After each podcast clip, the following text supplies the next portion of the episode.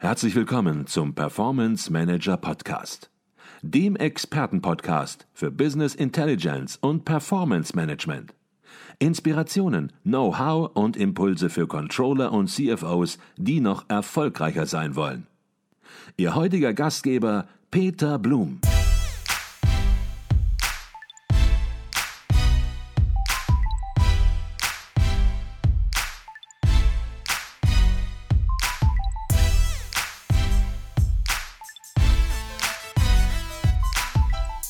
Haben Sie einen ganz interessanten Begriff geprägt, auch in Ihrem Buch, ähm, wie man damit bewusster umgehen sollte mit dem Handy, mit dem Smartphone, mhm. ähm, ja, einfach sinnvoll damit umgehen sollte. Und ja, da spielen Sie auch eben auf das Thema Ernährung in gewisser Weise an und sagen, wir brauchen eine digitale Diät. Und Diät heißt ja eben nicht gar nichts mehr essen, das mhm. hatten Sie gerade auch schon gesagt, sondern Diät heißt einfach bewusst essen. Wie sieht das jetzt konkret aus in der digitalen Diät bei Smartphones? Wie isst man das Smartphone bewusst, sag ich mal salopp? Und, und, und Diät nicht im Sinne von Brigitte. Also ja. nicht im Sinne von zwei Wochen heroisch aufs Handy verzichten ja. oder zwei Wochen irgendwas anderes Dramatisches machen, sondern es ist die Frage, haben Sie eine Strategie bis zum Ende Ihres Lebens? Mhm. Also so ähnlich wie vegan. Ich mhm. habe jetzt eine Strategie und die ziehe ich jetzt für immer durch. Mhm. Ähm, dazu gibt es überhaupt keine Forschung. Äh, mhm. es gibt ganz viele Leute, die sind von sich selber einfach extrem angepisst und merken, dass ihnen Sachen nicht gut tun und tüfteln an sich rum. Mhm.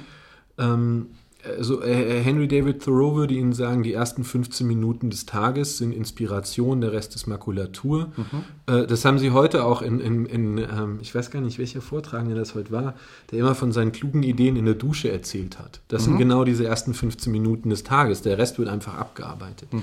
Wenn Sie jetzt Ihr Handy als, äh, als Wecker benutzen, äh, dann sind, wachen sie morgens auf, schalten den Handywecker aus, äh, sind jetzt noch geistig gar nicht da und merken aber natürlich, sind schon wieder 23 Nachrichten, klick, klick, klick, klick, klick, klick, klick und die mhm. erste Stunde, erste Viertelstunde ist eliminiert. Mhm. Ähm, gut, also sie kaufen sich einen Wecker. Ähm, dann kaufen sie sich eine Uhr. Äh, das ist die, wenn Sie wissen wollen, wie viel Uhr es ist, gucken Sie auf die Uhr, da passiert nichts weiter. Wenn Sie auf das Handy gucken, merken Sie, oh, warte mal, da sind 23 Nachrichten und das nächste Katzenvideo ist nur ein Klick weg und schwupp bin ich schon wieder drin. Mhm. Äh, was man insgesamt merkt, ist, das gesamte Verhalten sind unterbewusste Automatismen, die man sich ankonditioniert. Ich bin, mir ist langweilig, ich muss was machen, ich bin einsam, ich muss was machen, ich bin müde, ich muss was machen. Äh, diese äh, unterbewussten Automatismen kann man sich nicht rational wegerklären. So, mhm. aha, habe ich verstanden, mache ich jetzt nie wieder. Das hat beim Rauchen auch nicht funktioniert, sondern dem Raucher erklärt man es, jetzt hat er es verstanden. Und seine nächste Frage ist, wie kann ich denn jetzt mit dem Rauchen aufhören? Also wie kann ich mich selber austricksen? Und er geht dann hin und kauft Kaugummis und er geht, geht nicht mehr aus dem Seiteneingang raus, weil am mhm. Seiteneingang, da stehen die anderen Raucher und ich habe nur eine Frage zum Projekt nochmal und schwupps ist er wieder dabei.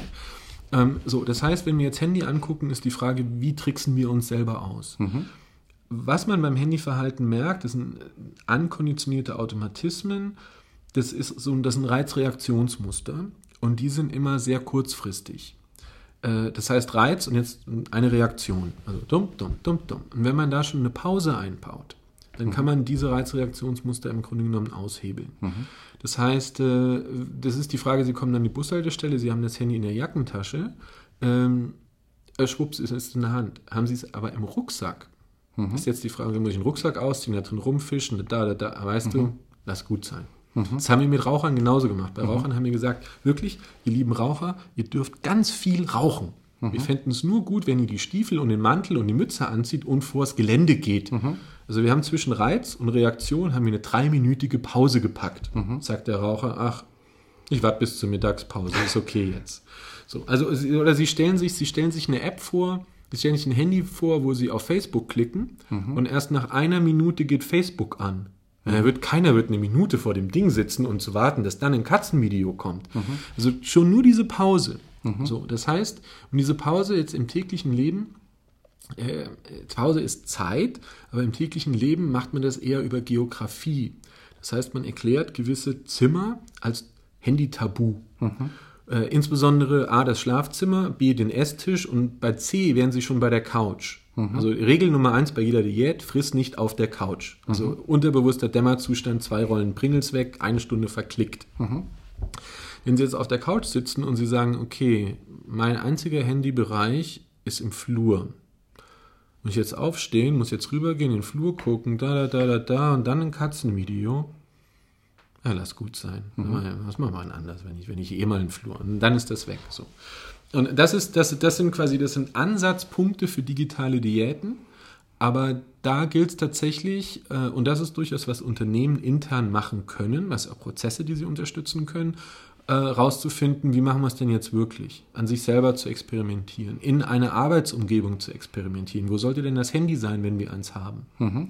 Stellen wir vielleicht, also ich kann mir vorstellen, dass es sehr günstig Telefonzellen zu kaufen gibt, äh, sollten wir vielleicht Telefonzellen in die Flure stellen und sagen, hey, du kannst mit deinem Handy machen, was du willst. Ich fände nur gut, wenn du vom Arbeitsplatz aufstehst, draußen in den Flur gehst und dich in die Telefonzelle stellst. Und dann, so viel du willst, stellt sich raus, mh, hm, nee, muss, ist nicht so dringend. Machen wir später. Mhm. Okay. Ob es überzeugend ist, das muss jeder Einzelne für sich entscheiden. Vielleicht hilft auch manchmal eine radikale Idee, nämlich einfach das Handy mal zu Hause zu lassen, wenn man weggeht und es überhaupt nicht dabei zu haben. Dann ist man mal halt nicht erreichbar. Kann auch durchaus äh, eine Idee sein, abends ins Restaurant zu gehen mit Freunden und eben das Handy ja, vielleicht nicht zu Hause zu lassen, aber im Auto zu lassen und es eben überhaupt nicht die Möglichkeit zu haben. Mit, mit, Freunden, mit Freunden werden sie ihr Handy stapeln. Und der erste Arsch, der nach seinem Handy greift, der zahlt die nächste Runde. Auch eine gute Das Idee. ist eine, ist eine sehr, sehr, sehr gängige Methode.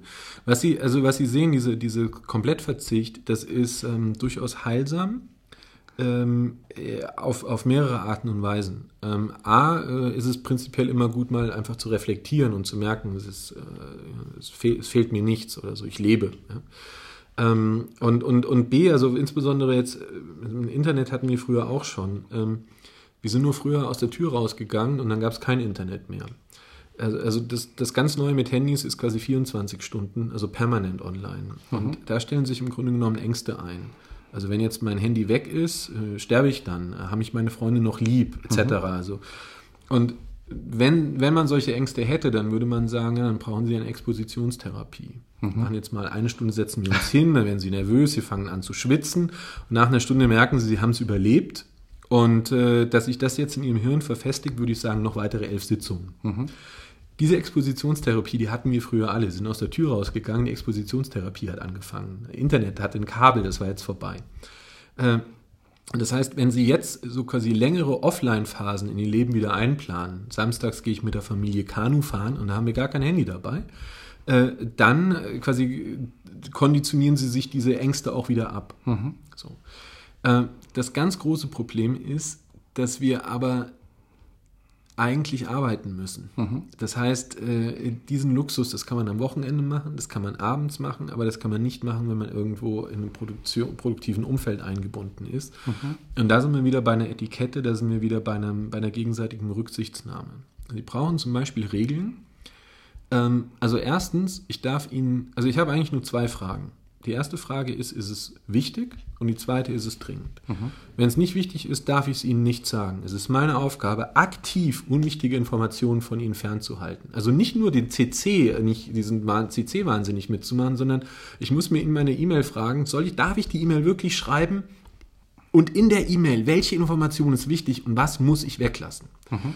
Wenn ich jetzt rausgefunden habe, dass ich was Wichtiges habe, ist die nächste Frage, wie dringend ist das denn? Ich bin hochbegabt, wirklich echt klug, ich habe tolle Ideen, aber ich darf Ihnen die Idee jetzt nicht einfach ins WhatsApp reinrotzen, nur weil ich mir die Anrede spare, sondern hey, wenn das so eine tolle Idee ist, dann ist das übermorgen auch noch eine tolle Idee mhm. und wir beide sehen uns übermorgen ja eh zum Mittagessen. Ich, also ganz persönlich, im, für meine wichtigsten Kontakte habe in meinem Handy eine Liste, wo ich meine Stichpunkte reinschreibe und mhm. ich weiß, bis zu unserem Treffen lasse ich sie in Ruhe. Mhm. Umgekehrt wenn die Hütte brennt, ist es meine Aufgabe, mich bei Ihnen durchzusetzen mit lautem Bimmeln, so lang, bis ich weiß, der Alarm ist bei Ihnen angekommen. Ich kann nicht irgendwie eine E-Mail schreiben und kann sagen, die Schule brennt, sehr geehrter Herr, also das, das, das geht nicht. Weil wenn ich das machen würde, dann müssten Sie ja jetzt alle zehn Minuten in die E-Mails reinschauen, um zu gucken, ob irgendein Kasper einen Notfall in die E-Mails reingeschrieben hat. Mhm. Das heißt, und, und es hat aber gar keinen Kasper. Es hat niemand, es gab, es gab noch nicht mal einen Notfall und es hätte auch keiner gemacht, sondern rein die Möglichkeit, das mhm. zwingt ihn ein Verhalten auf, das ihnen abträglich ist. Mhm. Okay. Das heißt, der Mangel an Regel und Mangel an Etikette. Und wenn Sie jetzt, wenn Sie eine Etikette einführen, dass Sie sagen, wenn es dringend ist, mit einem Horizont von einer Stunde beantwortet zu sein oder von zwei Stunden, müssen Sie anrufen und bimmeln. Mhm. erst ab da, wo Sie so eine Regel haben, kann der Angestellte sagen, ja, ich checke zweimal am Tag E-Mails. Mhm. Mehr brauche ich nicht, weil ich weiß, wenn es dringend ist, bimmelt Und das heißt, das wäre auch zum Beispiel für Unternehmen eine Regel, die ja auch durchaus pragmatisch sein kann, mhm. dass die Regel ist, wir beantworten unsere interne Kommunikation in gewissen Zeiten, wir beantworten Kundenkommunikation in definierten Zeiten. Mhm. Ähm, einfach Regeln festlegen, die die Kommunikation klarer und transparenter machen, damit nicht jeder für sich seine eigenen Regeln erfindet, sondern dass hier auch in gewisser Weise eine unternehmensweite äh, Regel, so wie das ja in vielen anderen Bereichen auch der Fall ist, auch im Bereich der Kommunikation aufgebaut wird. Genau. Und, und nochmal, das ist es nicht die Regel, wo die Polizei kommt, sondern es ist, das ist das Verständnis so, ja, der macht immer das, aber deswegen wissen wir alle, dass es ein Arsch ist. Mhm. Also das ist, das ist Etikette eigentlich, die dahinterher fehlt. Mhm. Das im Übrigen auch die Mangel, also Mangel an Regeln, den wir da jetzt haben, der öffnet auch im Mobbing erst Tür und Tor. Also äh, wir haben ja heute Morgen das, äh, die Planung 2019 vorgezogen. Ich habe Ihnen zehn Minuten vorher eine E-Mail geschrieben. Schade, dass Sie nicht rechtzeitig zu dem Treffen konnten. konnten. Ich habe für Sie schon mal mitgeplant. Mhm. Sprich, ich habe Sie massiv gemobbt. Mhm. Und ab da, wenn Sie jetzt alle zehn Minuten E-Mails checken müssen und wir gucken, will Markowitz wieder Bürospiele spielen. Mhm. Äh, in dem Moment, wo eine Regel da ist, äh, eine Etikette da ist, die sagt, dringende Dinge haben, angerufen zu müssen. In dem Moment können Sie Ihr, Ihr E-Mail-Account ganz ruhig auslassen, weil Sie wissen, Sie können nicht gemobbt werden. Wenn jemand so tun möchte, als wäre was dringend, dann hat er anzurufen. Mhm. Ich glaube, das war ein guter Gedanke und wer zum Thema ja, Smartphones, Smartphone-Nutzung oder auch die Ergebnisse der Studie mehr lesen möchte, der soll sich das Buch kaufen, Digitaler Burnout. Wir werden es auch in die Show Notes entsprechend verlinken. Ähm, jetzt beschäftigen Sie sich aber aktuell ja nicht nur mit dem Smartphone, sondern wir haben es gesagt, äh, Sie haben hier einen Vortrag heute gehalten auf dem Kongress und da ging es natürlich auch um das Thema Digitalisierung, Auswirkungen der Digitalisierung, Kommunikation. Was bedeutet das äh, für uns? Wenn Sie so ein bisschen einen Ausblick geben. Die Dynamik nimmt zu. Wir werden die Dinge, die, die sich entwickeln, werden wir nicht äh, zurückdrehen. Wir werden sie noch nicht mal planen können. Sie haben gesagt, die Zukunft, die ist nicht wählbar, sondern die Zukunft, die entwickelt sich, haben Sie heute gesagt im Vortrag. Ähm, wie sieht das jetzt aus, wenn wir den Weg nach vorne gehen? Ähm, wie wird es in fünf Jahren, wie wird es in zehn Jahren aussehen in Richtung Kommunikation, Digitalisierung? Wenn Sie da einen groben Ausblick wagen, den man sicherlich nicht auf einer Zeitachse fixieren kann. Also auf einer Zeitachse fixieren wäre tatsächlich doof. Ähm, was man aber mehr, also es gibt da glaube ich so eine Regel, dass man sagt, das was in den nächsten zwei Jahren passiert, wird immer überschätzt, das was in den nächsten zehn Jahren passiert, wird massiv unterschätzt. Und äh, also im Zweifelsfall wird man immer mehr sehen, als man sich vorher vorgestellt hat. Mhm. Ähm, Digitalisierung an und für sich ist die größte Neuordnung wirklich sämtlicher gesellschaftlicher Teilsysteme. Es wird aus der alten, aus der industriellen Welt des 19. Jahrhunderts, das ist die Welt von heute, das ist das Unternehmen, das ist der Staat, das ist äh, Finanz- und Kapitalmärkte, eine parlamentarische Demokratie, ein Dings, ein Bums, wird nichts von übrig bleiben. Mhm. Gar nichts, versprochen. Ähm, die, die Frage ist jetzt, ist das, ist das super? Oder ist das, ist, das, ist das eine Bedrohung? Und das ist nur das ist nur dann eine Bedrohung, wenn man dumm genug wäre, den Status quo für die beste aller Welten oder auch nur für lebensfähig zu halten. Die Wahrheit ist, der Status quo ist eigentlich nicht tragbar. Also wir haben 80 Millionen Flüchtlinge weltweit, keine Ahnung, was wir damit. Im Weltklima, keine Ahnung, wie wir das in den Griff kriegen. Äh, wir haben Finanzmärkte, die im, im Fünfjahresrhythmus kollabieren, aber ansonsten sind wir uns sicher, das ist die beste aller Welten. Mhm. Aha. So, also das, so, und, und im Übrigen, also diese, diese wirklich, diese großen, also was wir Polykrise nennen, also diese Menge an Riesenkrisen, vor denen wir stehen, wo wir mit zehn Jahren Perspektive erstmal keine Lösung sehen, die lassen sich alle behandeln und die lassen sich alle nur digital behandeln. Die sind quasi systemimmanent. Also in einer Welt aus Bürokratie, Kapitalismus und Demokratie sind die nicht anders adressierbar. Okay, also die Digitalisierung, die hinten bei rauskommt, die wird super, versprochen. Das wird die fairste, beste, nachhaltigste Welt, die wir hinkriegen. Genauso wie eine BRD über 70 Jahre hinweg das beste System war, was wir uns vorstellen konnten. Bei allen Problemen, wirklich weltweit, wir hatten das beste System, das war ein Hammer. Aber die BRD ist nicht aus dem Ei geschlüpft, sondern die BRD, die hat 150 Jahre Geburtswehen und Geburtswehen, in denen 100 Millionen Tote äh, mitspielen. Mhm. Das heißt, dein, ein komplette, eine komplette Restrukturierung der Gesellschaft äh, geht nicht ohne Reibungsverluste ab, geht nicht ohne Gewalt ab. Das, das, das, also ich, auf das Endergebnis schaue ich überhaupt nicht kritisch, da bin ich, da bin ich absolut positiv. Aber die Phase der Migration, der Umgestaltung, das ist eigentlich, das ist das, das ist, das ist die große Krise, auf die wir quasi zulaufen und die wird sich irgendwo in unser, in unser aller Leben, also innerhalb der nächsten 40, mhm. 40 Jahre abspielen. Jetzt gibt es ja ein Buch, das kennen Sie sicherlich auch, das heißt The Circle. Mhm. Und ähm, in diesem Buch, da wird ein bisschen beschrieben, wie lauter kleine, ich nenne das jetzt mal digitale Einzelschritte, sich kumulieren und man auch diese Einzelschritte gar nicht als so schlimm empfindet. Er sogar die Vorteile dieser einzelnen Entwicklungen im Grunde mehr im Vordergrund sieht als die Nachteile. Und am Ende stellt man fest oder wird in diesem Buch beschrieben, es ist im Grunde genommen eine digitale Katastrophe entstanden. Man hat die Einzelschritte überhaupt nicht richtig überblickt, zumindest nicht die Gesellschaft hat sie nicht überblickt. Und ja, wir stehen vor einer ziemlichen digitalen Katastrophe und in einem Buch wird das natürlich dann auch sehr, sehr dramatisch äh, mhm. teilweise mhm. dargestellt. Dann gibt es auch noch Tote oder einen Toten am Ende, äh, um es wirklich auch ganz plakativ äh, zu machen. Was sagen Sie denen, die eben genau das kommen sehen und die sagen, wir überblicken das alles nicht, das ist alles viel zu unkritisch und am Ende wird es eine digitale Katastrophe geben? Also nochmal, ich glaube am Ende, also da, da müssten wir Stunden drüber reden, aber am Ende wird die Welt total super. Ähm, also da mache ich mir keine Sorgen. Ähm, die Frage an sich ist eigentlich schon ein bisschen absurd oder die Feststellung ist ein bisschen absurd, weil die Frage, ob ich das für super halte oder ob ich es für irgendwie ein desaströs halte, ist völlig irrelevant, weil mich fragt niemand. Mhm. Also, und, und es wird auch sonst keiner gefragt. Also es ist nie, es ist, es, es liegt nicht an uns zu entscheiden, ob wir die Zukunft wollen oder nicht. Kann auch sagen, ja, da, da kommt halt jetzt, da kommt eine Stromschnelle und ein Wasserfall vor uns.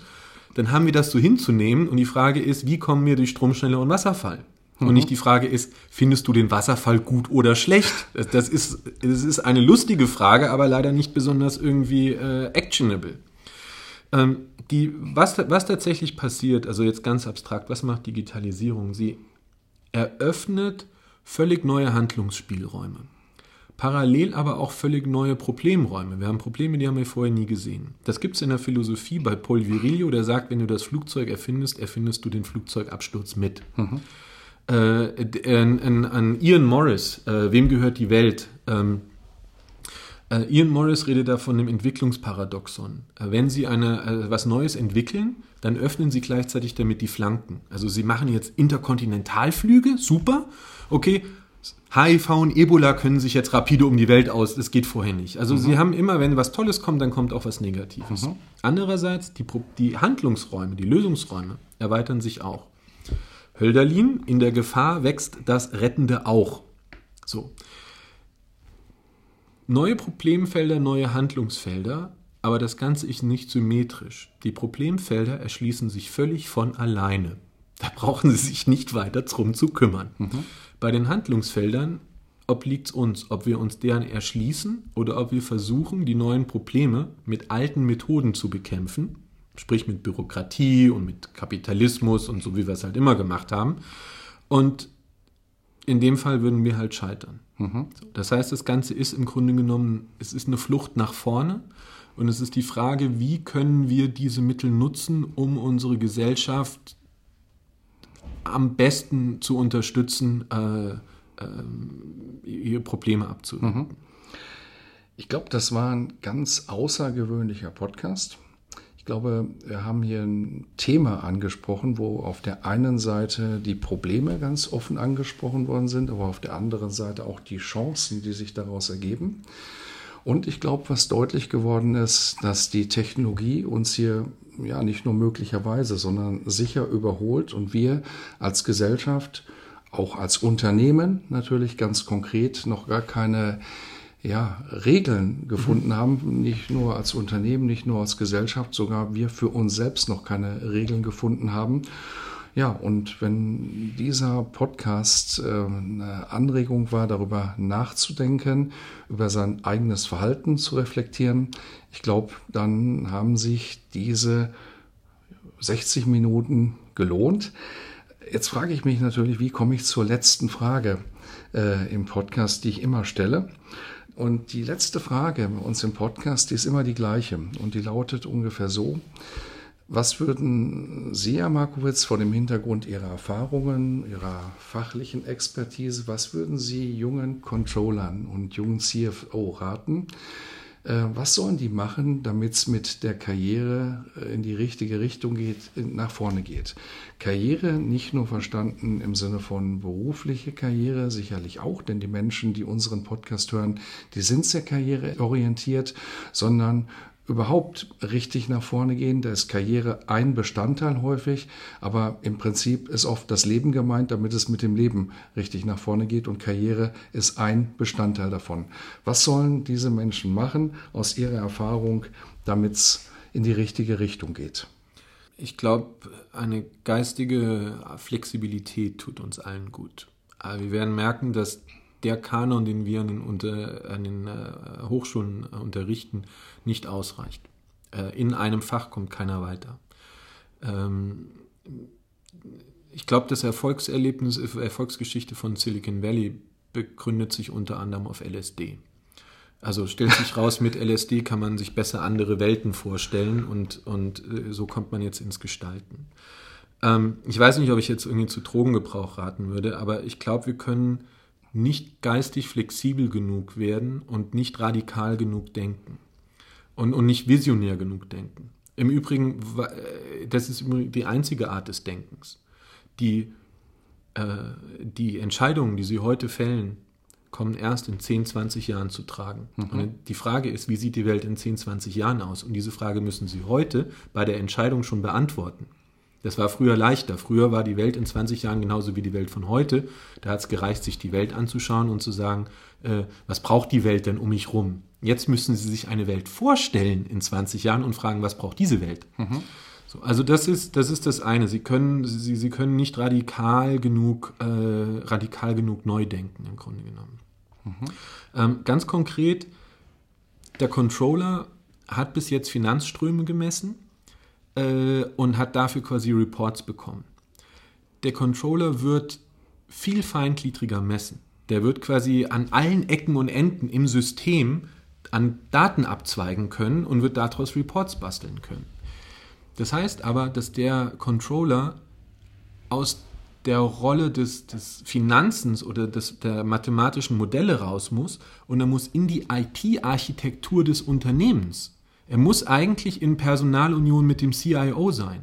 Mhm. Er muss die Architektur des Unternehmens bauen, um beim Bauen der Architektur die Messpunkte einzubauen, aus denen er dann wiederum das Reporting macht, das dann wieder auf die Architektur zurückwirkt. Mhm.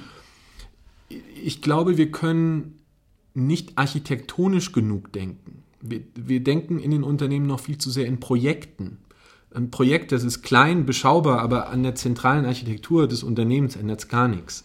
Sondern wir müssen wirklich äh, ganz fundamentale Fragen auch im Unternehmen beantworten. Amazon macht das ganz hervorragend. Die begreifen ihr Unternehmen als Betriebssystem und bauen da eine Architektur für. Mhm. Und, äh, und das, sind, das sind große, langfristige Fragen. Und das sind Fragen, da bauen wir eine Architektur mit dem Reporting drin. Mhm wer jetzt auf diese Themen setzt, äh, gut, da machen wir uns keine Sorgen dann um die, um die Karriere. Okay. Ich denke, das waren nochmal ganz ungewöhnliche Ideen am Ende. Ich glaube auch mit den Drogen, das hat jeder verstanden, so wie sie es gemeint haben. Und ja, ich glaube, damit sollten wir den Podcast beschließen. Herzlichen Dank, Herr Markowitz. Vielen Dank fürs Zuhören, vielen Dank fürs Interview.